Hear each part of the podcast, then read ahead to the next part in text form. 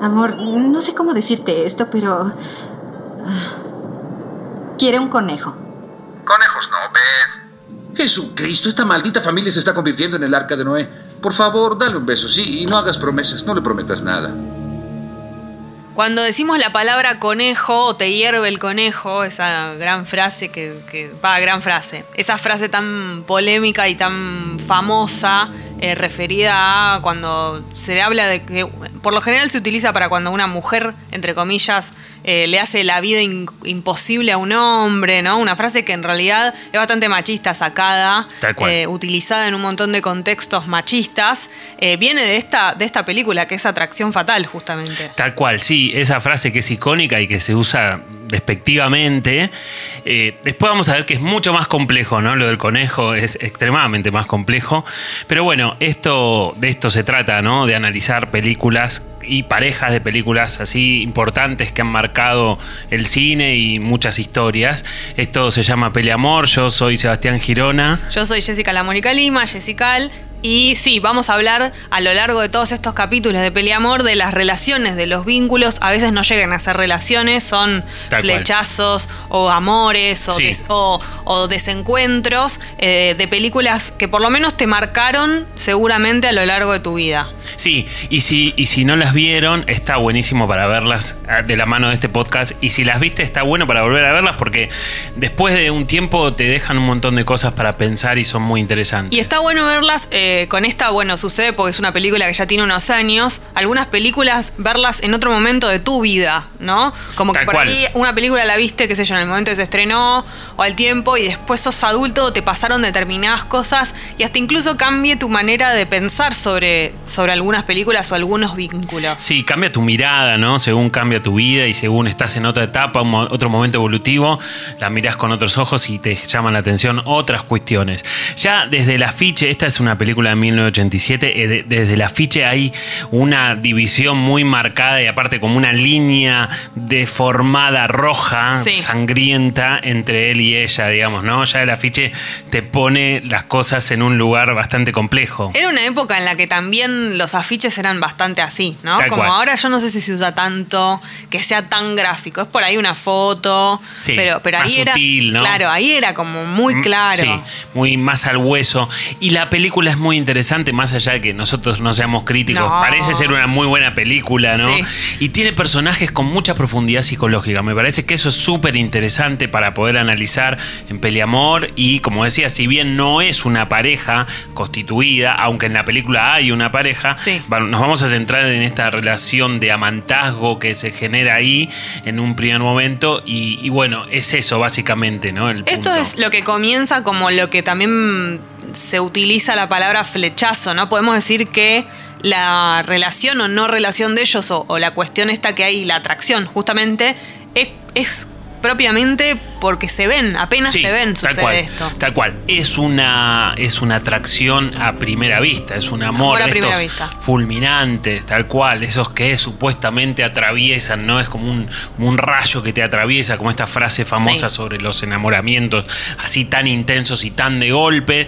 Hay que contextualizar que él, él es un abogado de Nueva York, muy exitoso, tiene una vida. El personaje de. Michael Douglas. Tal ¿no? cual, Michael Douglas tiene una vida pero extremadamente feliz, idealizada, tiene una pareja, tiene una hija, tiene el perro, se están por mudar en las afueras, o sea, le va muy bien, parece que va a ser socio de este estudio de abogados tan prestigioso, o sea, la vida ideal, la vida perfecta.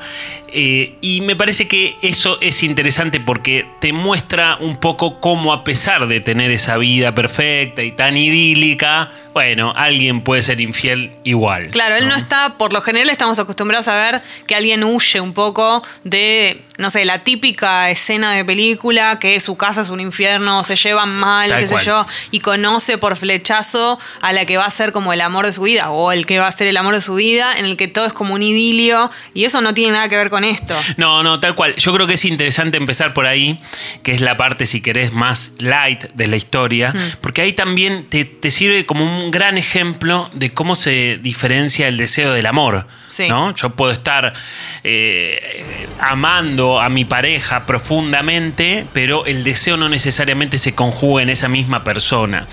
Y también, por lo menos en aquella época, se muestra algo que es algo que, que- que sucede habitualmente, que es esto de, viste que el- eh, la, la infidelidad siempre requiere de dos palabras claves, que es como la oportunidad y la decisión. Acá vos ves las dos cosas. Se presenta una oportunidad y la decisión de él de avanzar en esa dirección. Y además eso pasa desde el principio que ellos se ven, Sí. porque cuando ellos eh, se encuentran con la mirada al principio, después hay una, una situación en la que él tiene la posibilidad de, si querés, como dejar eso en que haya Frenar, sido una... Y no, claro. no, como que de alguna manera la busca a ella, se buscan mutuamente, pero hay como una especie de, bueno, sí, está pasando esto. de- Tal cual, tal ¿Qué cual. es la diferencia, por lo general, de ese tipo de, de situaciones, ¿no? Que vos decís, eh, bueno, esto queda acá en una mirada y cuando ya vas como al diálogo sería como avanzar un par de casilleros. eso. Tal cual, sí. Hay un momento clave en esa situación que aparentemente es fortuita, en donde él sale y está lloviendo y justo él la está ella la- lo está esperando a él, que de fortuita no, No, después claro. no parece tener nada, que es cuando están tomando algo y empiezan a hablar y empiezan a generar intimidad en ese diálogo, hay una, hay una palabra que se dice esto de ser discreto, ¿no? Vos sos discreta, yo soy discreto, somos adultos. Entonces ahí se abre el camino para la infidelidad. Y también ¿no? pasan, eh, eh, ocurren esos diálogos entre ellos muy típicos de cuando está todo a un paso de la infidelidad, que es hablar de eso, me parece. Claro, Viste que cuando... ¿Y qué estamos haciendo acá? Pero si vos sos casado, y no- entonces ¿por qué estamos comiendo? Cuando ya Claro, se claro. menciona la Sí, sí. situación que es prohibida y qué sé yo, es porque ya va a pasar. Porque yo no Claro. me imagino ninguna película en la que esté en la que no vaya a pasar nada y se hable de eso. Cuando ya se habla de eso, vos claro. sabés qué va a pasar. Ya estás en otro terreno, ¿no? Ya pasaste una barrera y Estás ya estás. tocando el tema. Tal cual, ya estás en un terreno, si se quiere, más peligroso de ese punto de vista. Y también me parece que lo que se ve en estas primeras partes es que lo que se dice muchas veces también, que es que el hombre solamente necesita una oportunidad para ser infiel. Esto es- muchas veces se comprueba. No quiero decir que la mujer no sea igual, Sí.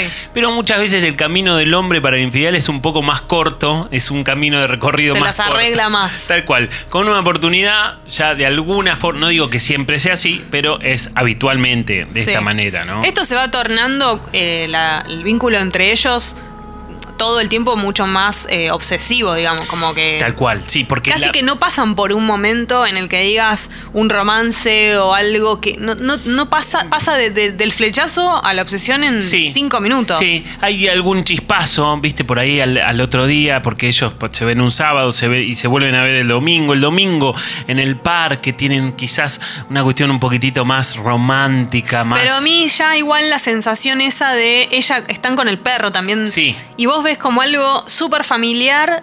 Esas cosas son raras, Sí, como ruidoso, ella ¿no? formando parte de un ambiente que es bastante de él con su familia y, y- y si que lo querés ver ya es raro. Sí, tal cual. Y él también accediendo a eso, ¿no? Totalmente. Porque él era el que mayor responsabilidad Él dando tenía. lugar a eso, a el perro es muy gráfica esa situación, es Tal algo cual. muy Sí, de la familia, de la casa de ellos, y ella formando parte de eso, como que por lo general no- con tu amante no vas a, a pasear al perro Claro. tuyo de tu familia. Exactamente, que es como un testigo de la infidelidad, Exactamente. digamos, ¿no? Porque como hoy se piensa, un animal, quizás en esa época no sé si era tanto, pero un animal como miembro de la familia, Sí. entonces estás, estás, digamos, llevaste un testigo encima, Claro. ¿no? Pero bueno, el- al principio esto tiene todos los ingredientes, porque tiene pasión, tiene adrenalina, tiene transgresión. Parecería como que ella le muestra todo lo que le podría llegar a ofrecer.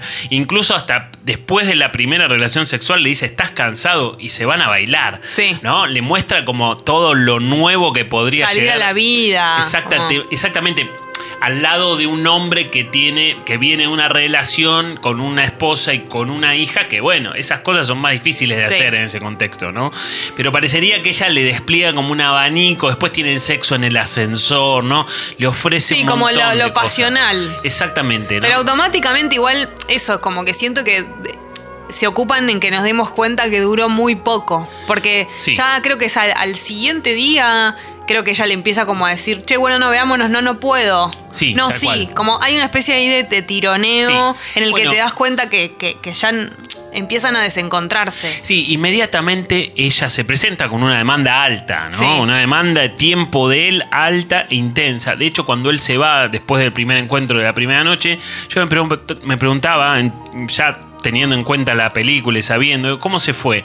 Después te das cuenta que se fue porque ella se quedó dormida y él se fue y le dejó una nota. Sí. ¿No? Pero digamos, se fue porque se quedó dormida. Porque eso eso es una constante en la película. Ella intenta retenerlo desesperadamente. Cada y vez más. Tal cual. Y eso tiene que ver con un síntoma que me parece que es interesante dejarlo un poco más para adelante. Pero, digamos, eso es, es una constante de ella que llama la atención, ¿no? Primero empieza a ser eh, más como sutil. Eso también supongo que tiene que ver con lo que vos decís, que supongo que es algo como patológico. Pero primero empieza a ser como sutil ella con los pedidos. Sí. Que él podría como enojarse, no enojarse, como de cuando no conoces bien a alguien y no te parece raro, Claro, pero no sabes si está mal. Y después ya, ya es contundente y no te queda ninguna duda Tal que cual. está pasando algo que, que está, está mal. Sí, sí, tal cual, porque la patología aparece rápidamente, Sí. ¿no? En ese segundo día que dijimos, bueno, ¿no? Hay que contextualizar, la esposa se va al campo a ver a los padres porque hay una casa también que quieren ver y no sé qué, y entonces él tiene,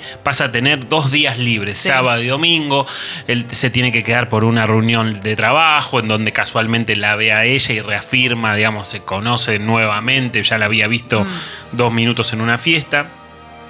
Y es ahí, digamos, como que esta oportunidad se presenta y ya al segundo día, al segundo día ya tenemos la empieza ella a desplegar síntomas. Sí. Por eso es interesante un poco y por eso decíamos que esto de que la que te hierve el conejo es una frase despectiva, porque acá hay pa- psicopatología, digamos, ¿no? Sí, eso- esa frase fue utilizada después para cualquier cosa que hacía alusión a una mujer haciendo, eh, no sé, diciéndole cualquier cosa a su pareja. Ya era la que te hierve el conejo, era como... Sí, claro. Utilizada es- para cualquier cosa. Totalmente, demasiado ligeramente, ¿no? Sí, el, el- el famoso la loca, eh, ¿no? Exacto, Como- claro. Al segundo día, ella empieza a demostrar o a desplegar su inestabilidad emocional, ¿no? Empieza a, a quedar claro.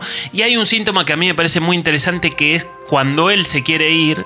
Que él- eh, ella eh, quiere retenerlo en, en- en la noche del domingo o en la tarde-noche del domingo, andás a ver por ahí. Ella ya empieza a vivir el hecho de que él se vaya como un abandono. Como si él la estuviera abandonando. Sí. A ver, técnicamente se vieron el sábado, se vieron el domingo, los dos querían, los dos tenían ganas, se vieron. Pasó lo que tenía que pasar, él se tiene que ir. Sí. Ella ya sabía. Ella lo vive como un abandono. Y esto es un síntoma propio de los trastornos de personalidad.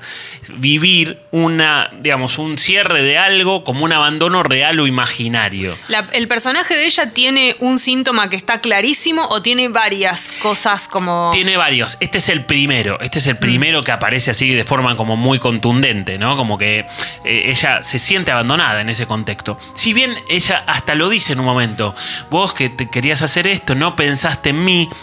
Es una verdad parcial, Sí. porque hay algo de eso que es así, pero también lo cierto es que los dos se pusieron de acuerdo. Sí, y ella- él, él en ningún momento le dijo a ella que, que- que no le prometió un- una No. relación que no era. Es más, en el bar le dice que está casado, Mm. claramente, no, no oculta nada ni niega nada. Eh, Es realmente él muestra las cartas de entrada, digamos, ¿no? El personaje de ella tampoco conocemos nada, como que No. sabemos nada, no me acuerdo, pero creo que no, no conocemos a nadie de su círculo. Sí, no, no, no, no. Solo eh, se conocen en el por algo del trabajo. Claro, no- sí, con una relación del trabajo medio indirecta, pero no, no. No hay ni una referencia No. de nadie de su familia, nada. No conoces la historia, sí conoces, a- la, la vas conociendo a ella en Sí. su psicopatología, digamos, ¿no? Decíamos que este primer síntoma aparece de manera contundente, ella se siente abandonada y después se va a volver a sentir abandonado. Quizás esa sensación de ella no desaparece nunca. El segundo síntoma es como una cosa más explosiva, como una modalidad explosiva. ¿Viste? Cuando él se sienta en la cama, que se está por ir, se empieza a poner el pantalón, él- ella de la nada Sí. está tranquila y le pega una patada que es esa, digamos, desregulación emocional que puede pasar de un minuto al otro o menos de un minuto a, a- a explotar emocionalmente. Ahí se ve- son Sí, sutilezas. inesperado, como total. Completamente inesperado, no tenía que ver con lo que estaban hablando. Él tampoco se estaba yendo a los cinco minutos. O sea, te das cuenta ahí como otro síntoma que aparece. La película va increyendo su psicopatología, ella se va brotando a lo largo de toda la película. Sí. Empieza a poco hasta llegar a niveles ya mucho más heavies. Y la. La- el tercero de los síntomas, de los más sutiles en todos casos, es como ella pasa del amor al odio desde lo verbal, Mm. ya no desde lo físico, en un ratito. ¿Viste cuando después más adelante ella le manda un cassette y le dice, eh, lo empieza insultando, lo empieza diciendo que es un cobarde, que esto, que le hizo lo esto, que le hizo lo otro, y después le dice, bueno, no sé si es el orden, si es primero una cosa o Mm. segunda otra, pero quiero mostrar esto de que después le dice, pero podemos tener tal cosa, vamos a ser felices y podemos ser juntos, podemos hacer un montón de cosas. Digo, pasa de una cosa al otro, de una lógica polarizada entre dos polos, entre el amor y el odio, muy rápidamente. Sí, ¿no? sería muy difícil de entender, porque incluso él trata como al principio de, de entenderla, o se lo muestra a él como sorprendido, pero queriendo como comprender un poco. Tal cual. No quiere dañarla, parece al principio, como. ¿no? Sí, tal cual. Yo creo que la clave, igual, en donde ex- termina de explotar todo, es cuando ella intenta como comunicarse o, o- o, sí, relacionarse con su familia. Ahí es donde Sí, ahí hay un límite que Ese- ya ahí entramos en una psicopatía más que, más que psicopatología, digamos, ¿no? Claro. Ya estamos en otro terreno. Y lo que también sucede esa misma noche, el domingo, en la tarde o no sé cuándo, es que ella se automutila. Sí. corta. Y no son cortes superficiales en el, en el brazo, como muchas veces alguien puede. Bueno, no, no cualquiera, digamos, pero muchas veces puede Sí. suceder. Sino que son corte de profundidad en las venas con intento de suicidio, digamos. ¿no? Eso es una diferencia, digamos, en la película, es una intención, digamos. Tal cual. Que vos decís, bueno, esto puede ser manipulador. Bueno, hasta ahí podés pensar que puede ser manipulatorio. Pero después con todo lo que viene después no era no, no, manipulación, era, era real. Y vos viéndola te da la sensación con, con el personaje de ella que eran planes que ella tenía, digamos, si esto no funciona voy a ir a por su familia o, o esas cosas en la persona que tiene este diagnóstico son lo que va, ¿cómo, cómo, cómo no, funciona? yo creo que eso va increyendo, ella se va brotando y se va metiendo en un lugar en donde ya le resulta mucho más complicado salir y bueno, ya llega un momento que, que- que- que no puede salir directamente, ¿no? Después viene el momento cuando ella le dice que está embarazada. Bueno, claro, tal cual. Ahí ya nos empezamos a meter en otro terreno, ¿no? Antes de empezar a grabar, yo te preguntaba, che, Jessy, ¿para vos está embarazada? Sí. Y la verdad es que yo tengo mis serias dudas, porque en todo caso parece ser como un, eva- un embarazo demasiado rápido de la noticia, por lo menos, ¿no? Pero, digamos. Pero tampoco hay ninguna. O sea, todas las características de todo lo que va pasando para mí no alcanzan para pensar que no lo está. No, no, es cierto, es cierto, y al fin y al cabo. Y no hay nada en la película que diga, o por lo menos yo no lo registré, un- una pista que nos diga, no sé, una cara de un médico poniendo No. cara. Digamos, no hay nada que nos haga pensar como cómplices a nosotros de que no lo está. No, tal cual, no, tal cual. Quizás en el marco de su psicopatología y de la su psicopatía que, que- que empieza, creo yo, un poco en ese momento, ahí te hace pensar que de alguna manera yo me inclinaría por pensar que no estaba embarazada, que era parte de su proceso Claro. de brote, eh, eh, eh, pensar eso, digamos, ¿no? Sí, a mí lo que me pasa es que con todo lo que veo que hizo, si, hubi- si hubiera no estado embarazada, siento que, que lo hubiéramos sabido. Claro, sí, sí, sí, sí, tal cual. Bueno, bueno, queda- eh, queda- queda quedará eso, Sí. digamos.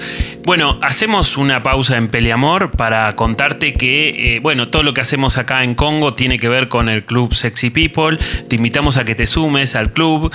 Entras a congo.fm barra comunidad y podés suscribirte a este hermoso club que Claro no que solo sí. mantiene a Congo, sino que te da grandes premios todas las semanas. Podés ganar productos de Vans, Under Armour, Chinar, Casio, Unitivo. Sí, cenas en el bar Dársena, todas las semanas eh, entradas para recitales y para festivales. Tal cual. Eh, tenés un montón de beneficios y para mí tenés un beneficio extra que es el beneficio psicológico, ¿no? Por este, este sentido de pertenencia, de colaborar con el programa que te guste, con la radio que te guste y que te acompañe. De ¿no? alguna manera todos se sienten como que son tus pacientes, Seba. Exactamente, claro. Vos tal sos como cual. el gran terapeuta de todos los, Tal los- cual. los socios del club. Tal a cual. partir de 150 pesos, todo lo que vos puedas nos suma y nos ayuda para que Congo siga teniendo cada vez más contenido y que exista, básicamente. Tal cual, buenísimo. Seba, una pregunta. Eh, ¿Una obsesión tiene algo de amor o directamente es casi lo contrario o puede existir el amor obsesivo o no existe? Mira, una obsesión tiene un porcentaje de amor, pero tiene el mayor porcentaje de necesidad. ¿No? Yo estoy obsesionado y en esa obsesión ya dependo de ese, del, del objeto, de ella depende de él, y ya paso a tener más necesidad que deseo. Esa es por ahí lo que se, te me- lo que se mezcla Claro. en ese sentido. Y ¿no? la necesidad, o sea, desmenuzando todo esto, la necesidad no es casi amor, digamos, cuando yo- le decís a alguien te necesito. Sí. Es un poco engañoso Sí. en cuanto a te estoy diciendo algo lindo, más Sí, o menos. Sí, yo creo que- O sea, a, a esto es a lo que voy. Sí. Yo le digo te necesito a alguien. Sí. ¿Qué le estoy dando? Bueno, a ver, yo creo que en cualquier pareja sana hay un porcentaje de necesidad. Tiene que ser acotado, digamos, ¿no? Tiene que ser reducido, no puede ser eh, de cual 50%, digamos. Mm. Ya ahí nos estamos metiendo en un terreno más patológico, creo. Pero vos tenés necesidad del otro porque lo tenés en tu cabeza, digamos. Forma parte de Mm. tu vida, está incorporada en tu día a día, en tus ideas, en tus proyectos. Digo, hay cierto grado de necesidad cuando ya una pareja se constituye. Acá no había una pareja constituida. Acá es una necesidad 100% patológica, ¿no? Por eso también el abandono, eh, vivirlo como un abandono, ¿no? Bueno, y pero la, la cuestión de necesitar al otro es algo que en, las parejas se utiliza mucho, digo, como el tema este de te necesito. Es como de todas las cosas que vos le podés decir a alguien, digo, es, es algo que se repite mucho y es muy común. Sí, sí, que, que- que suena bien, ¿no? Decirlo, digamos. Pero bueno, si te lo pones a analizar, tenés que tratar de que eso. No lo se- digas tanto. No, tal cual. Se presente en el, me- en el menor porcentaje posible, Sí. por lo menos. Bueno, después de este corte de venas y demás, que es una escena terrible, Terrible. ¿no? Donde ella lo abraza y él dice, estás mojada, ¿no? ¿Te imaginás? Eso te iba a decir también que noté eh, la- la- el agua, la canilla es como algo que está, un eje que está durante toda la película. Película, desde sí, que sí. ellos, bueno, eh, llueve y. Tal cual, es verdad. Y, y están juntos, digamos, desde que se encuentra abajo el paraguas, toda esa escena. Sí. Después, cuando eh, tienen relaciones sexuales la primera vez, Sí. eh, está tipo la, la escena Está de la la, pava la canilla, todo muy presente Sí. con, la, con, con el agua, ¿no? tal cual, De hecho, termina. Termina en el agua En el también, agua. ¿no? Sí, tal cual. Habrá que ver qué, qué, qué sentido le habrán dado a eso, ¿no? No, no, quizás a priori es Sí, una como un cuestión- hilo. Sí, más poética en algún Después punto también hay- ocurre otra cosa con el teléfono, cuando empieza ella a hacer como una amenaza para él Sí. eh, en la familia, porque empieza a llamar, a hacer esas llamadas. Suena también, es como que suena, tiene algo medio de película de suspenso, porque suena el teléfono Claro, y vos ya sabés que es- te pones como él, a, a Sí, decir sí, como, él- ah, es ella. te tensionás. ¿no? Y en- encima llama y no contesta y entonces ya sabes que es ella, él sabe que es ella, ¿no? La situación se va tensionando y coincide con esto que hablábamos de que se va poniendo cada vez más heavy la situación patológica de ella y me parece que después de este corte decíamos, ¿no? Hay como una especie de pausa en donde ella reaparece. Mm. pero más en son de paz aparentemente, más tranquila, más calmada, entendiendo que lo que había pasado fue bastante bravo para todo el mundo y bueno, ella eh, parece dispuesta a, a cerrar esto de la mejor manera, lo cual no es nada más que un primer acercamiento en una segunda etapa, porque ahí empieza la cuestión más peligrosa de Esto todas, también ¿no? corresponde a un mismo como diagnóstico, características de alguien con, con- con esta patología, como medio despistar. Eh, Yo creo que es más, no sé si es una característica, es una necesidad, digamos, ¿no? Porque si ella después de cortarse las venas se vuelve a presentar heavy y se vuelve a presentar batallante, realmente él, No lo puedan poder acercar. Y él directamente hubiera llamado a la policía, hubiera tomado una medida mucho más drástica. Ella se presenta más amigablemente o más como diciendo, bueno, vengo a cerrar esto de la mejor Sí. manera. Y bueno, te conviene presentarte así porque si no, no hay presentación posible, ¿no? Volviendo un poco a, a lo del principio que tiene que ver con el conejo, es como muy. Yo creo que eso, lo de cortarse las venas y hervir el conejo está, yo diría, casi al mismo nivel en el sentido de lo gráfico. Tal cual. Porque está relacionado con su hija. Bueno, en un momento se la lleva. Sí, a la hija, claro, tal cual, tal que- cual. que también es otro de los Sí, grandes momentos de, de los tensión. momentos psicopáticos más grandes. Y aparte, creo que lo que decís vos entre el conejo y las venas es que ahí aparece la dimensión de la muerte como una Sí. situación real, Y la familia. Tal cual, posible, ahí a la vuelta de la esquina podía sucederle tanto a ella o podía sucederle a alguien de la familia. Sí, es me, él. es me meto en tu casa Exactamente. todo el tiempo, con, ni te lo imaginás y lo hago. Exactamente, de hecho ella también pasa una barrera. La primera barrera grande que pasa es cuando va a ver la- el departamento de él, Sí. que se está vendiendo porque ellos se quieren mudar y no sé qué. Y él abre la puerta y parece que vino alguien a ver el departamento y es ella. Y que aparte le dijo que está embarazada a su esposa. Tal cual. Entonces ahí, ahí ya hay un límite que se cruzó en donde ella no puede reprimir, no puede reprimirse. Porque alguien puede decir, che, yo me le voy a aparecer en la casa y voy a llamar a la esposa y le voy a decir tal cosa y tal. Después, la gran mayoría de las veces no se hace eso, Claro. salvo que sea una situación muy terrible. Pero eh, ella no reprime eso. Va, se manda a la casa y ahí él se da es cuenta. más, ahí averigua el teléfono. Exactamente. Porque él había cambiado la línea y le pide a la esposa directamente su teléfono. Y vos ves de una manera muy simple que le dice, ah, te voy a pedir el teléfono. Y ella se lo da y la cara de él como, ah. Claro, todo lo que hice En la no cara de valió él. nada. Sí, tal sí, cual. sí, sí. Pero hay una barrera que se pasa y él ya es consciente de que está en un terreno mucho más peligroso. Pero me parece que la herramienta que ella usa, o mejor dicho, la que no puede usar, es la, no reprimir eso. Mm. No reprimir las ganas de aparecérsele en la casa a este tipo que, bueno, ella se siente engañada, se siente abandonada, etcétera, siente que no pensó en ella, todo lo que decíamos. Pero bueno, no reprime, va, se manda y eso también hace que él vaya a la policía, que empiece a hablar con el, el tipo de la policía Sí. para ver qué puede hacer, si la pueden detener o algo así. Esto entiendo que es un, bueno, lo repetimos muchas veces, pero es patológico, etcétera. Pero suponiendo que se, que se puede llegar a, a entender las intenciones, ¿qué es lo que ella querría que pase? Bueno, hay una escena con respecto a esto que vos decís que me parece súper interesante. ¿Viste? Cuando ellos ya se mudan en las afueras y él eh, le, le compra el conejo a la, a la hija, Sí. que la hija lo pedía y demás. Ella va hasta la casa, eh, Alex va hasta la casa a ver un poco y ve una escena. Y ve la escena. De afuera. Ve la escena desde afuera, en ese ventanal, y ve que el papá llega contento y le da el conejo a la hija, y la hija está feliz, y la esposa está feliz, y anda el perro por ahí, digamos, y está la casa. Sí, la perf- familia perfecta. Claro, ella quiere eso, ella quiere estar en ese lugar, quiere estar al lado de él, no importa de qué manera, si es posible o no es posible, si racionalmente se puede dar, si implicaría todo un proceso doloroso, no importa nada en ese momento para ella, ella quiere eso. Eso queda bastante claro. ¿no? Como ella quiere estar en ese lugar desde un lugar, digamos, desde una lógica patológica, digamos, no, no es posible por lo menos ocupar ese lugar sin un camino tortuoso previo, con una separación, con un proceso bastante complejo, bueno.